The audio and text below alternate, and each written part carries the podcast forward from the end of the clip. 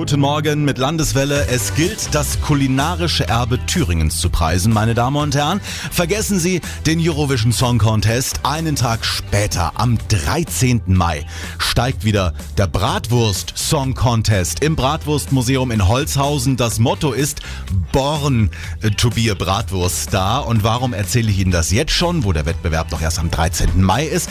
Weil sich Bands jetzt bewerben können. Egal ob Volksmusik, Schlager, Country oder Hip-Hop. Wichtig ist nur, es muss im Lied natürlich um die Thüringer Bratwurst gehen. Im vergangenen Jahr konnte die Band Zartcore aus Erfurt die Zuschauer und die Jury überzeugen. Ich habe hier einen klitzekleinen Ausschnitt aus einem YouTube-Video. Sie ist ein nationales Heiligtum.